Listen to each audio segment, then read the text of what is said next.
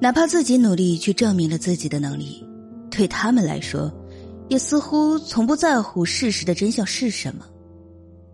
人生苦短，遇到不顺心的人和事，就应该及时止损，该丢掉的丢掉。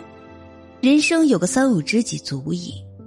有人说，轻易生气的人是傻瓜，被别人牵着鼻子走还不自知；不轻易生气的人才是真正聪明的人。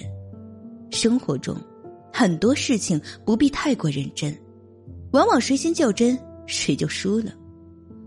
往后余生。遇到蛮横无理的人，我们保持沉默，不去争吵，不去招惹；遇到不怀好意的人，我们避而远之，不要争辩，不要愤怒。思想不在同一个层次，我们尊重就好；三观不在一个层面，我们微笑就好。世界上的所有事情都是暂时的，如果事事顺心，那就好好享受。如果发生意外，不要过于担心，一切都会过去的。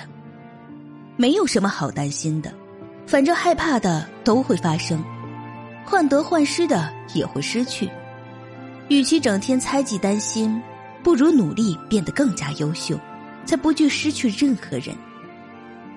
走得最急的都是美好的风景，伤的最深的，也总是那些最真的感情。